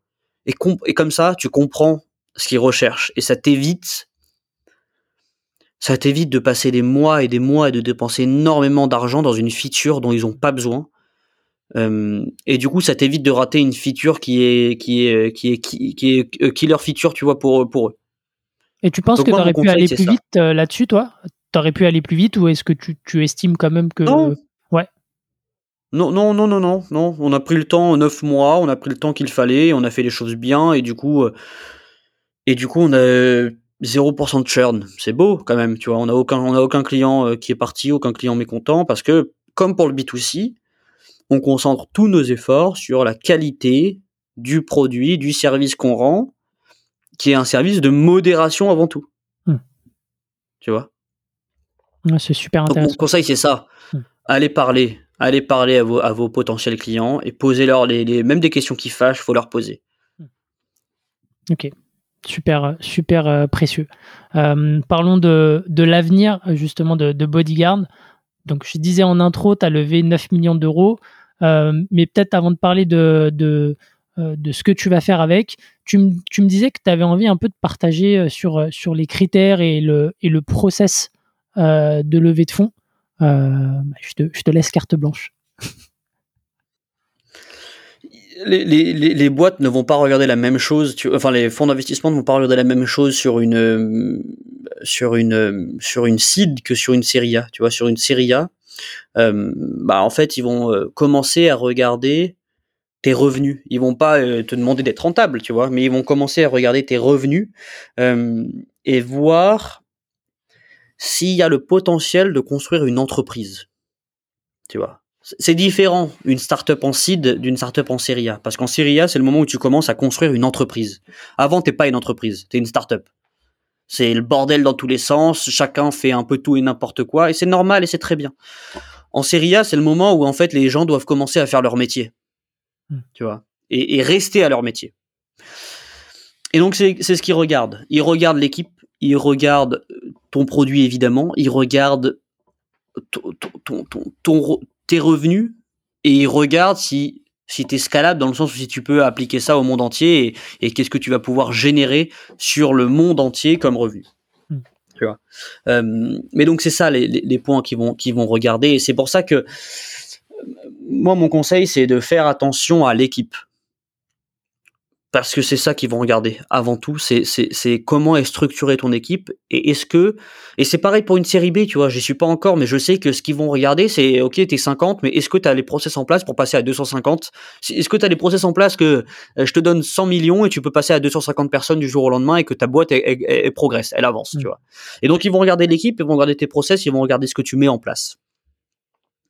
Et donc il faut faire attention à ça. Et ça, c'est euh, évidemment des choses euh, auxquelles tu réfléchis euh, en amont de la levée pour justement être, bah, être crédible le jour J et, et, réussir à convaincre. Bien sûr. Ok. Ok, ok. Et la levée, euh, toi, l'expérience là de, cette série A, elle s'est faite euh, assez, euh, assez facilement comme, comme le seed Ou est-ce que ça a été peut-être un peu plus challenging parce que les critères sont différents, comme tu disais? On a la chance d'être sur un, on a la chance d'être sur un marché, un domaine où le market multiplier en fait des fonds d'investissement euh, en fait, le market multiplier, c'est un coefficient qu'ils ont en fonction de dans, quoi est la boîte, tu vois. Nous, on est dans la modération. Du coup, le coefficient il est élevé parce qu'il y a peu de boîtes et un besoin énorme. Et donc, du coup, on sait qu'on a, on peut lever même sans les 1 million de chiffres d'affaires requis. Euh, on avait, euh, je pense, 300 000 euros de chiffre d'affaires quand on a fait notre, notre série A. Tu vois, c'est pas un million du tout. Mais par contre, on venait de lancer le produit B2B euh, 10 mois, euh, 8 euh, mois plus tôt, et on avait déjà genre 50, 50, 50, 60, 60 000 dollars de MRR par mois. Donc tu mmh. vois, on a montré une forte croissance avec de très grosses boîtes. Mmh. En France, franchement, sur chacune de sur chacune de, nos industries, on peut pas prendre mieux. Mmh. On a pris les plus gros qu'on pouvait avoir et on a signé les plus gros qu'on pouvait avoir. Donc ça, ça a joué, tu vois. Euh, et, et, ça, c'est super important. Euh, et, donc, et, donc du coup, il y avait ce fameux critère de 1 million euh, revenus par an. Euh, bon, bah ça, nous, on est patiente parce qu'on est dans un domaine, tu vois, où il y a beaucoup de demandes et pas beaucoup de boîtes et des vraies boîtes, hein, pas des boîtes bullshit, machine learning, filtre à mots clés, on détecte 99%, on est les meilleurs du monde, mais par contre, vous pouvez pas tester notre technologie, désolé, tu vois? Euh, ce genre de boîte. Ça aussi, on peut revenir là-dessus parce que ça, ça m'énerve. Ça va juste me servir d'exutoire, mais ça m'énerve. Le donc donc donc donc du coup, la levée s'est faite en un mois et demi à peu près? Ouais, c'est hyper rapide. Ce qui est très rapide. Hmm. C'est très rapide. Pareil, tu vois, on est arrivé avec quatre, quatre, quatre term sheets. Donc tu as pu un peu négocier, on a pu choisir les partenaires, les partenaires avec lesquels on voulait avancer et c'était top. Le, je reviens en fait sur le problème bullshit des boîtes, tu vois, parce que tu as T'as as, as, énormément de boîtes dans la modération qui ce que, ce que j'appelle des boîtes marketing bullshit, c'est-à-dire qu'ils vont afficher des chiffres qui veulent dire n'importe quoi. Ils vont te dire on était 99% des contenus haineux. Euh, on a, euh, ils vont te mettre des mots clés à droite à gauche. Euh, mais le seul moyen que tu as de tester leur technologie, c'est via une démo où c'est le mec en face de toi qui va faire une démo de la technologie avec des phrases déjà déjà pré-remplies. Hmm. Tu vois. Euh, et donc c'est très grave parce que à la fin, à la fin, on parle de modération, on parle de protection d'individus contre des menaces de mort, tu vois, ou des, des, contenus style va te suicider. Et si ta technologie n'est pas au point, derrière, ça peut faire des morts. Hmm. Et là, tu mens sur un truc qui est super important, et donc c'est pour ça que je suis énervé contre ces boîtes-là, tu vois. De mentir contre, pour, sur ce sujet-là, c'est extrêmement grave. Et à la fin, bah, c'est les utilisateurs qui vont être impactés. Et ça, ça m'énerve, tu vois. Et c'est pour ça qu'on approche. Euh, nous, j'ai une approche différente, tu vois, en disant bah, on va donner accès à notre technologie sur notre site et les gens peuvent tester. Et s'ils sont pas contents de notre technologie, ils ne l'utilisent pas. Et, c'est faire. Et puis très bien, tu vois. Et puis très bien. Mais au moins, on ne ment pas. Donc voilà, c'est pour ça. Petit fin, fin de fin du coup de gueule. Fin de l'aparté. Bon, euh, bah, enchaînons du coup sur euh, sur la levée. Comme je le disais, ton ambition, c'est de devenir la solution de modération Web 3. Alors du coup, c'est qu'est-ce qui change pour Bodyguard entre le Web 2 et le Web 3 C'est quoi l'impact sur, euh, sur ton produit? Le, le, euh, juste pour revenir sur le Web 3, le Web 3, euh, c'est pas un nouvel Internet dans le sens où il faut qu'on utilise un autre navigateur pour y accéder. C'est pas comme du Deep Web ou des choses comme ça. Euh, le, le, le, le Web 3, c'est une mise à jour du Web 2 actuellement, du Web qu'on vit actuellement. Donc dans le Web 3, on va vivre, on va retrouver la même chose qu'on a actuellement. Hein. Euh, c'est juste qu'il y a des fonctionnalités et des features supplémentaires. Euh, la blockchain, les smart contracts, les crypto-monnaies, etc. Et dans ces nouvelles fonctionnalités, bah, tu de nouvelles façons de communiquer, comme le métaverse qui est un monde en réalité euh, virtuelle. Et quand tu penses à de la réalité virtuelle, tu penses à des contenus textuels, des contenus audio, des contenus vidéo, de l'image. Et donc c'est ça en fait qui va changer chez Bodyguard, c'est qu'on va développer des, des technologies pour être capable de détecter euh, les contenus haineux audio, les contenus haineux euh, dans des images, euh, dans des vidéos, etc. Et également développer des technologies comportementales pour être capable de détecter les mauvais comportements en fonction de s'il envoie beaucoup de contenu haineux textuel, audio, en fonction de comment il se déplace sur une map ou des choses comme ça. Donc c'est ça qui va changer, tu vois. Mmh. Mais d'un côté, la modération audio, elle va être aussi être appliquée au web 2.0 qu'on connaît actuellement dans les jeux vidéo, tu vois. Et techniquement, du coup, c'est compliqué pour toi aujourd'hui de, de, répliquer ça, comme tu le disais, à l'image de la vidéo. Est-ce que, ouais, y a, ouais, vas-y. Non, parce qu'en fait, ce qu'on fait, c'est qu'on utilise des technologies de, de, de, speech to text pour convertir le texte, le, la voix en, en texte, euh, mhm. comme euh, Siri ou comme Google Assistant ou Alexa, tu vois. Euh, et ensuite, on analyse le texte avec notre technologie. Mais étant donné qu'on a une superbe technologie à la fin, bah, c'est ce qui fait la qualité de tout ça. Mhm. Euh, et pour la modération audio, on utilise du coup du machine learning, du deep learning pour, pour convertir la voix en texte.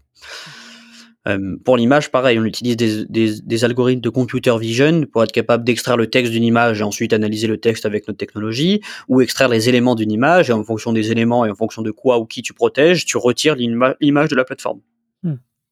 Ok. Donc là, les GAFA, ils doivent te faire un peu les, yeux doux aujourd'hui. ouais, surtout sur l'audio. Euh, sur l'image, ils sont très bons, ils sont meilleurs que nous parce que c'est il n'y a pas de différence technologique, tu vois. Tu peux utiliser des technologies de, machine learning auxquelles tout le monde a accès. C'est juste une question à la limite de données et, et de, de, data, tu vois. Euh, eux, ils en ont beaucoup plus et donc euh, ils ont de très bonnes technologies là-dessus. Pareil pour le speech to text. Euh, les technologies de speech to text, ils ont de superbes technologies pour faire ça. Le problème, c'est qu'au niveau du texte, ils ont des technologies de merde. Et donc c'est là où ils sont embêtés. Donc pour l'audio, oui, ils nous font les yeux doux. Hmm. Et c'est quoi les, les, les challenges aujourd'hui pour les 6 à 12 prochains mois maintenant que tu as levé cette série A? Challenge de recrutement. Principalement des challenges de recrutement. On ouvre 30 nouveaux postes, attirer des talents, convaincre des talents de rejoindre Bodyguard en proposant des salaires euh, très intéressants, tu vois, mais pas aussi intéressants qu'un GAFA, parce qu'on forcément on peut pas.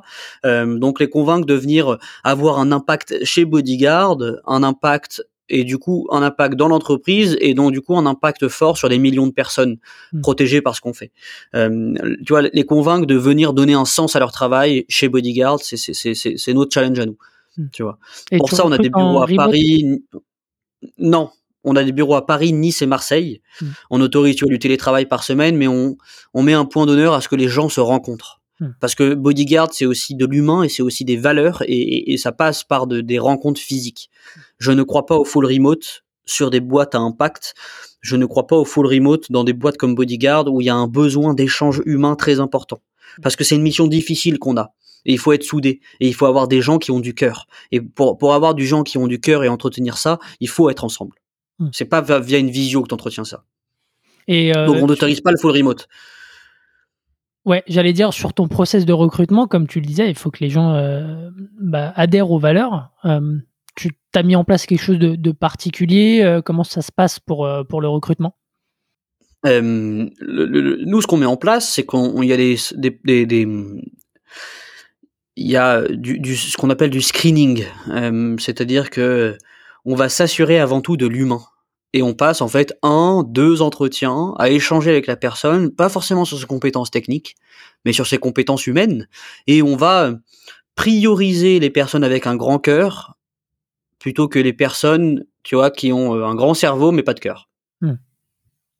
Alors c'est Parce qu'avec du cœur, avec des grilles euh, pour ça, c'est euh, tu fais passer des tests de personnalité, comment ça se passe? Ouais, on a des tests de personnalité, on a des, on a des systèmes de scorecard avec des, des, des critères assez précis, mmh. euh, et on, et tu vois, on fait des sessions de, et même à la, au bout de quatre, quatre entretiens, une fois qu'on est bon, on fait un dernier entretien où en fait c'est une pas une mise en situation, mais on lui dit bah viens passer une demi-journée avec toute l'équipe et on regarde comment ça se passe. Mmh. Il travaille pas, juste il reste avec nous. Mais euh, et tu vois, ça nous permet de voir ça, de mesurer le cœur de la personne, parce que le cœur de la personne, c'est ce qui permet de faire des merveilles. Si tu as des gens qui sont là pour euh, avec un grand cœur et qui sont euh, drivés par notre mission et qui ont cette envie de, protéger des gens, d'avoir un impact fort dans le monde, tu fais des merveilles. Si tu as une personne qui a que du cerveau et qui s'en fout un peu du reste, tu vas pas très loin. Tu vas pas très loin. Hmm. Ok, je kiffe l'approche. Ouais, mais du coup, putain, par contre, ça prend du temps. Hein. Waouh, t'es là et, tu vois, tu, tu, fais beaucoup de, beaucoup de, enfin beaucoup. Tu vois, enfin, euh, je dis que moi, je me retrouve dans énormément d'entretiens, tu vois, mm. qui sont des, entretiens humains uniquement. Mm. Ok. Non, mais c'est euh, c'est super intéressant et je pense que comme tu l'as dit, c'est euh, c'est fondamental dans dans le cadre d'une boîte à impact comme comme la tienne. Ok, donc premier, enfin challenge recrutement, j'imagine après aussi international. c'est peut-être aussi ça l'objectif de, de, la Serie A derrière? Yes, exactement. On va ouvrir un bureau là à Los Angeles également un bureau euh, à Londres dans, euh, d'ici la fin de l'année. Et donc oui, c'est le recrutement de profils internationaux. Euh, de manière générale, l'année 2022, ça va être une année de stabilisation pour Bodyguard.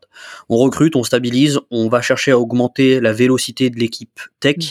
plus de delivery, tu vois, délivrer plus rapidement, plus de choses et stabiliser un petit peu tous ces process-là. Et ensuite, l'année 2023, ça sera une année d'accélération mm. euh, internationale, etc. Et sur sur les, recrutements, tu vois, euh, euh, Los Angeles, Londres, c'est tu vas recruter des, country managers? Comment c'est quoi un peu euh, ton approche? Faudra que tu fasses une interview avec Mathieu. Non, ouais, il y a des country managers, il y a des country managers, il y a des sales, il y a des ops managers, etc. Et toi, dans ce contexte, c'est Mathieu, tu vois, qui, se charge de ça. Hmm. Et toi, dans ce, dans ce contexte-là, aujourd'hui, ton rôle, j'imagine, il change. Tu, tu, fais toujours de la prod ou est-ce que maintenant tu es dans une euh, dans une posture où bah, justement tu dois plus penser à l'architecture et, euh, et, à encadrer tout ça? J'ai un peu deux métiers. Euh, comme Elon Musk. ça y est, j'ai pris la grosse tête. Non, mais tu vois, Elon Musk, il, je, Elon Musk, il a un rôle de CEO, mais il est aussi énormément orienté produit et tech. En fait, il fait encore beaucoup de beaucoup beaucoup de choses lui-même. Euh, bon, lui, ça a une échelle totalement différente, hein, mais tu vois, c'est un peu la même approche. Moi, j'ai un rôle CEO slash dev. Euh, c'est-à-dire que je fais à 50% du temps mon rôle de CEO et euh, et donc euh, repérer les problèmes, éteindre les incendies, corriger les problèmes, etc. Être à la disposition de mon équipe pour tout ce qu'ils veulent. Et 50% du temps, c'est du temps que je passe à développer les produits, la vision, rentrer dans le code. Je code encore un petit peu, tu vois, notamment au niveau de la technologie. Hmm. Ok. Ok, intéressant. Euh, cette double casquette encore. Euh, ouais, c'est fatigant. Hein. Putain, je te ah, jure, hein, à terme, ça va être 100% CEO parce que là, j'en peux plus. Euh, top. Bah écoute, j'enchaîne avec les, petites questions là pour pour terminer. première, c'est quoi, même si j'ai peut-être ma petite idée, du coup, c'est quoi le plus dur dans ton quotidien d'entrepreneur? Je suis tout seul. T'es tout seul t'es tout seul avec tes problèmes et il y a personne qui peut te comprendre. Je suis entouré de, j'ai une très bonne bande d'amis, tu vois, j'ai ma famille, j'ai tout ça, mais euh, il y a très peu de gens qui peuvent comprendre ce que je vis, tu vois. Et quand ça va pas, euh, bah tu peux en parler, mais ils comprennent pas, et, parfois ils ont eux-mêmes des euh, remarques ou des comportements qui sont un peu décalés par rapport à ce que ce que je ressens et ce que je vis. Mmh. Et donc ça c'est dur, tu vois, d'être tout seul dans ce sens-là.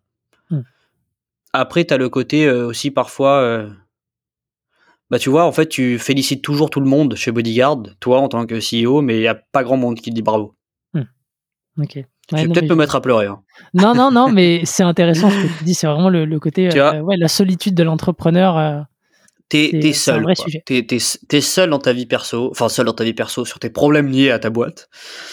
Et t'es et ouais, en fait, t'as pas forcément beaucoup de reward, tu vois. Mm. Le, le, le, les gens viennent te voir que quand ça va mal et te mm. disent des choses que quand ça va pas bien, mais c'est ton rôle. Et heureusement qu'ils font ça, tu vois. Heureusement qu'ils viennent pas que quand ça va bien, tu vois.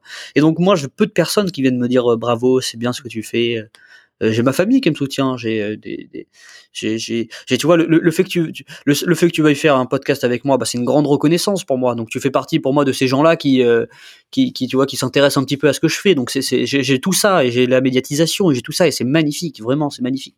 Mais sur le plan un peu plus perso, c'est, c'est parfois un peu plus compliqué. Même au sein de la boîte, c'est un peu plus compliqué, tu vois. C'est, en fait, t'as très très rarement des euh, si ce n'est euh, c'est Mathieu et moi tu vois. Mathieu et moi on se complimente tout le temps. On dit ah, vas-y bravo il me dit bravo on se dit bravo c'est drôle. Mais tu vois ça vient euh, ça vient souvent que de là. Et, et c'est normal. Et c'est normal. Tu vois je dis pas ça pour que ça change mais c'est juste dur. Et il faut l'accepter. Il faut accepter que les gens viennent te voir que pour le négatif ou que pour ce qui va mal. Parce que tu dois être à la disposition de ton équipe tu, c'est pas l'inverse, c'est pas ton équipe qui est à ta disposition, c'est toi qui es à la disposition de ton équipe.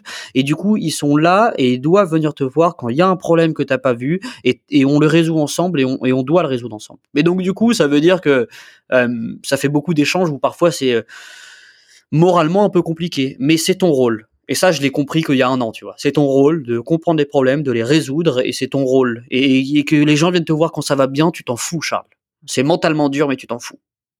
Ok, super. Euh, enfin, je, c'est, c'est, c'est un insight que hum, trop peu d'entrepreneurs euh, partagent, je pense, alors que le sentiment, à mon avis, est, partagé par, euh, par beaucoup. donc, super de, de, partager ça. Hum, c'est quoi le, le meilleur conseil qu'on t'ait donné depuis que tu t'es lancé? En fait, c'est quoi? Aucun. Hein. J'ai tout appris. Enfin, j'ai écouté énormément de conseils, j'en ai appliqué que très peu. Mmh. Et le reste, j'ai tout appris sur le tas en faisant des erreurs. et tu sais quoi, même ce conseil de dire ouais, tu peux faire une erreur une fois, mais jamais deux fois, c'est faux. Hein. Mmh. J'ai fait plein d'erreurs quatre fois. C'est une question juste de gravité de, de l'erreur, tu vois. Mais des erreurs, j'en ai refait et refait et refait, parfois euh, quatre fois la même, la même erreur. Hmm. Ça dépend de la gravité de l'erreur, tu vois. Si c'est un truc extrêmement grave, oui, tu le fais qu'une fois parce que tu verras que tu auras même pas besoin d'y réfléchir, que tu le referas pas. Hmm. Euh, mais sinon, d'autres erreurs un peu plus minimes, c'est pas grave de le faire plusieurs fois. Donc, tu vois, j'ai jamais vraiment écouté de conseils. J'ai écouté tout le monde, appliqué pas beaucoup de choses et j'ai écouté ma propre expérience euh, là-dessus. Et donc mon premier conseil, tu vois, c'est ce que je disais tout à l'heure, c'est écouter tout le monde, écouter tous les conseils, mais n'appliquer que, que ce qui vous semble pertinent. Et tu vois, et même ce que je dis là, si si si si les gens l'écoutent et veulent pas l'appliquer, mais bravo quoi, c'est exactement ce qu'il faut faire, tu vois. T'écoutes tout, parce que il n'y a pas vraiment de conseils, tu vois. chaque conseil est unique à chaque boîte, à chaque personne, à ce que tu fais, à ton domaine, à qui tu es tu vois, en tant que personne, qui fait, quelles sont les, les, les personnes de ton équipe. Donc, les gens, ils vont partager des conseils qui ont marché pour leur boîte et pour eux et pour leur situation et parce qu'ils aussi, ils ont eu de la chance, tu vois. Mais ils se rendent pas compte que parfois le conseil, il peut pas être appliqué sur la majorité des boîtes et que du coup, ces boîtes-là vont l'appliquer par erreur et ils vont perdre du temps et de l'argent. Donc, c'est pour ça que je dis, écoutez tout, appliquez uniquement ce qui vous semble légitime. Et voilà, le, le, le, pour moi, les podcasts, c'est bien, tu vois, parce que ouais, mais les podcasts, c'est bien, tu vois, parce que ça permet aussi de, de comprendre. Pour moi, le but d'un podcast, c'est ça, c'est de, c'est, de te rendre compte que tu as également d'autres personnes qui ont les mêmes problèmes que toi et que t'es pas tout seul, tu vois. Moi, c'est ça le but d'un podcast. Moi, si j'ai envie d'écouter un podcast, c'est pour me rendre compte que, tu vois, je suis pas tout seul et que le problème que j'ai, euh, c'est un problème que beaucoup de boîtes ont et qu'il faut pas se fier qu'à LinkedIn, là où c'est un peu un monde des bisounours, où tout le monde est beau, tout va bien, etc. Tu vois. Mmh. Euh, donc, c'est ça. Le, le, le, le, mon, mon, tu vois, mon, mon, mon conseil. C'est c'est c'est ça. C'est c'est c'est d'écouter écouter tout, appliquer ce qui vous semble légitime auprès des personnes qui vous sont légitimes. Et ça, c'est important que je ne peux pas expliquer ni définir. Et deux, c'est euh, faites attention à LinkedIn. Prenez un peu de recul. Mmh. Ok. Super. Prenez du recul par rapport à LinkedIn. Et, et non, vous n'êtes pas tout seul. Et non, les problèmes que vous avez dans votre boîte, tout le monde a les mêmes problèmes et même pire. C'est ça mon, c'est ça mon, c'est ça mon conseil. J'en ai deux et sinon. Eh ben Après, les conseils que j'ai donnés, tu vois, c'est lié au produit et lié au SaaS, mais hmm. là, je donne des conseils sur le, le rôle d'un entrepreneur, tu vois. C'est, c'est. Et puis après, je suis en plus, je suis personne pour donner des conseils, tu vois. J'ai que 26 ans, sans déconner, j'ai rien vécu encore. donc, euh, donc c'est, je vous donne juste à cet instant là, on est en, on est le 24 mars 2022. Voici ce que j'ai appris. Hmm. Super. Et, tu, on, se, on se refera un autre podcast, euh, Eric, dans, dans 4 ans. J'aurai un discours peut-être totalement différent. Je sais pas si j'aurai encore ça Club dans 4 ans, mais en tout cas, avec plaisir pour faire un follow-up, carrément. euh, ok, si, euh, si on termine, si tu devais changer une chose dans l'histoire. Ah oui, non, non, juste un autre truc, un autre truc, un, autre, un autre truc, où tu l'as très bien dit de le souligner. Et on l'a dit tout à l'heure, il n'y a pas que le boulot dans la vie. Il n'y a pas que le boulot dans la vie. Pensez à vous, à votre vie et à votre entourage. Il n'y a pas que le boulot dans la vie. Merci. Au revoir, le mec il se casse tout de suite. Ah, tu, tu drops le mic, euh, ok. ouais, c'est ça, je, jette l'ordi et je me casse. ok, super. Euh, si tu devais changer une chose dans l'histoire de, de Bodyguard aujourd'hui, ce serait quoi? Lancer le produit B2B plutôt. Très clair. Et euh, est-ce que tu aurais une, une ressource, euh, un outil, un, livre à, nous recommander? Ah, je n'ai jamais lu de livre. Enfin, si, j'ai lu un livre dans ma vie, c'est Programmer en Java, 1200 pages, j'avais 11 ans. Euh, mais j'ai jamais lu de livre. Euh, j'ai pas encore, je pense, la maturité de, de, de, de, pour lire des livres et pour m'intéresser à tout ça. Mmh. ça viendra, je pense, plus tard et je l'espère. Hein, mais, mais pour le moment, j'ai pas lu de livre pour une question aussi de temps et de et que tu vois, j'ai un peu deux métiers à la fois. Donc du coup, le temps que j'ai, je le passe avec ma famille ou mes potes à, à, faire attention à moi, tu vois, plutôt qu'à lire des livres et à amener quand même avoir un peu de fun aussi dans ma vie parce que j'ai aussi que 26 ans, donc c'est aussi le moment de profiter, tu vois. mais mais mais non, et sinon, le, ce que je fais par contre beaucoup, c'est que j'écoute des podcasts euh, euh, quand je rentre du boulot ou quand je vais au boulot, tu vois, dans ma voiture. Ok. C'est applicable aussi dans un euh, un peu très varié. Très, il y a des, des, podcasts sur la sociologie, des podcasts sur la tech, des podcasts un petit peu de tout, et j'écoute des podcasts auprès de personnes qui me semblent légitimes. Donc tu vois, je vais euh, pas forcément écouter tous les podcasts d'une même émission, je vais en prendre deux trois de personnes que j'aime bien euh, ou sur des sujets qui m'intéressent et j'écoute comme ça. Euh, et pareil, j'écoute. J'applique pas forcément, mais j'écoute. Ok, super. Plus de podcasts. Allez, euh, merci beaucoup, Charles. C'était euh, vraiment super. Enfin, moi, j'ai kiffé. Euh, mm. Je pense que les auditeurs, j'ai hâte d'avoir leur feedback, mais mais je pense eh bah, trop cool. Merci à toi. Voilà. Merci Charles. on se fait un follow-up et merci, chers auditeurs, d'avoir écouté cet épisode jusqu'au bout. Salut. Merci à tous. Au revoir. SAS Club, c'est terminé pour aujourd'hui. Enfin presque. Si vous avez retenu un ou deux conseils, techniques ou apprentissages alors pensez à noter SAS Club 5 étoiles sur Apple Podcast avec un petit commentaire pour m'encourager. Et si vous êtes de la team Android, pas de problème, partagez simplement un épisode qui vous a fait kiffer sur vos réseaux sociaux. C'est ce qui m'aide à gagner en visibilité et m'encourage à produire toujours plus d'épisodes.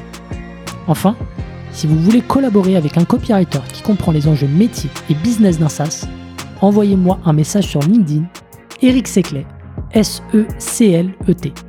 Encore merci et à la semaine prochaine.